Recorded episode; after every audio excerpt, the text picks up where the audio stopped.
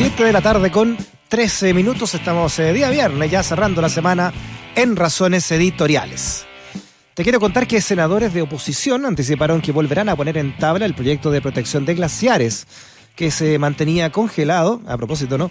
Para buscar acuerdos entre parlamentarios y el gobierno para avanzar en la iniciativa. Discusión eh, relevante, ¿no? En un contexto en que el 98% de los glaciares del país están retrocediendo ¿ah? por el cambio climático. Vamos a hablar de este tema con eh, Fabrice Lambert, que es académico de la Católica y experto del Centro de Investigación del Clima y la Resiliencia de Chile. Fabrice, ¿cómo está? Bienvenido a Razones Editoriales. Hola, ¿cómo están? Bien, oye, eh, Fabrice, eh, para entender un poco, ¿no? Eh, ¿qué, hay detrás de un, de, un, de un glaciar? ¿Por qué proteger tanto la existencia de estos glaciares?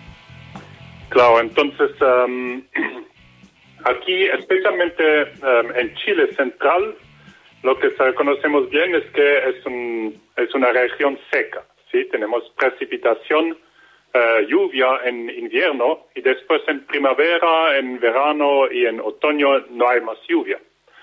Ahora, uh, uh, durante todo este tiempo necesitamos agua, los ríos fluyen y nosotros utilizamos eh, el agua de los ríos para hacer crecer um, agricultura, para utilizar para, como um,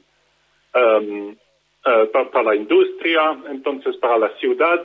Todo, uh, todos nosotros necesitamos agua durante primavera, verano y otoño, cuando no hay lluvia. Y este agua, de hecho, viene de las montañas. Eh, durante las, en las montañas cae, cae um, nieve en, la, uh, en invierno y esta cobertura de nieve se queda y se derrite durante, invierno, eh, durante primavera, eh, verano y otoño.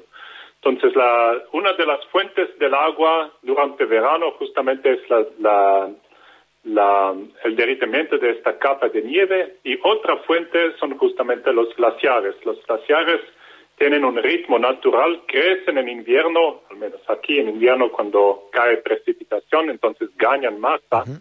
y después eh, durante verano, eh, cuando es muy cálido, se derriten y eh, pierden, pierden un poquito de masa de nuevo. Entonces, en equilibrio, los glaciares ganan un poquito de tamaño en invierno y lo pierden de nuevo este mismo tamaño en verano. O sea, es una gran eh, cuenta corriente de, de, agua, entonces, la existencia claro, de estos glaciares acá en la zona central. Es como un embalse natural, si quieres. Es una reserva de agua que está a disposición y que, que se recarga durante invierno y que da um, agua durante primavera, um, um, verano y otoño, cuando nosotros justamente también lo necesitamos.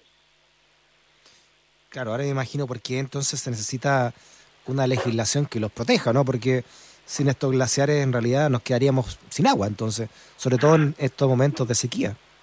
Sí, eh, ahora hay, dos, hay, hay, varios problemas conjuntos y eso es la complejidad del problema. Entonces, la, el primer problema es justamente es que el, el, um, el, el, agente mayor aquí es la subida de temperatura. La subida de temperatura produce que justamente los glaciares um, pierden más masa durante primavera, verano y otoño que ganan en invierno. Entonces, como se derriten más que crecen en invierno, poco a poco retrocesan y um, entonces durante este proceso de retroceso significa que, claro que todavía hay agua porque justamente el, el, el glaciar pierde masa, pero una vez que un glaciar uh, ha retrocedido a un tamaño pequeño, uh, o desaparece o retrocede y es un tamaño pequeño. En este, en este lugar no va más a um, uh, producir uh, agua durante el verano cuando lo necesitamos. Entonces, ahora justamente estamos en esta, um, esta situación donde todos los glaciares están retrocediendo, casi todos, y, um, y entonces tenemos un problema, porque claro que por ahora todo va bien, porque todavía hay hay menos agua, pero todavía hay agua. Pero una vez que estos glaciares han, han, disminuido su tamaño significativamente, significa que vamos a perder esta, esta fuente de agua durante el verano. Y el problema se conjunta porque además um, durante los inviernos las temperaturas suben también. Los inviernos son más cálidos estos días. Y entonces hay más precipitación que cae en invierno como lluvia y no como nieve. Y si la, si, la precipitación cae como lluvia, simplemente se va en el río en invierno y no se queda como, como nieve en la montaña para ser derritido después en verano. Entonces baja esta fuente de agua también. Entonces tenemos las dos fuentes mayores de agua que tenemos durante verano que están poco a poco em, disminuyendo. Entonces hay que, hay, hay que pensarlo muy bien. Qué, qué, grave entonces lo que está ocurriendo, ¿eh? eh sí, entonces para, para, el futuro em, hay que, hay que es, claro que nunca vamos a volver a la situación de hace 30, 40, 50 años, cuando había um, precipitación mucho mayor durante eh, en, un año normal pero hay que adaptarse, hay que, hay que vivir ahora con menos agua. Y lo que, lo que queda justamente, entonces, los glaciares son importantes porque justamente son estos embalses naturales que nos, em, que, nos suministran agua durante verano. Y hay que, eh, claro que se puede siempre tratar de producir muchos eh, embalses em, em, artificiales, si quieren, pero eso trae muchos otros problemas con sí mismo. Entonces sería mucho mejor si se puede eh, proteger los glaciares que existen. ¿Y, cómo se protege un, glaciar?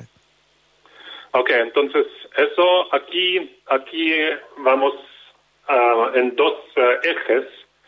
Um, el primer eje um, es el eje nacional, entonces a nivel nacional podemos um, hacer todo lo que podemos como sociedad para justamente evitar que estos glaciares um, desaparecen. Entonces, hay que reducir las emisiones de gases a efecto invernadero. Eso es la primera cosa, porque estos glaciares se derriten mayormente debido a la subida de temperatura. Y las, las temperaturas suben debido a las concentraciones mayores de gases a efecto invernadero en la atmósfera.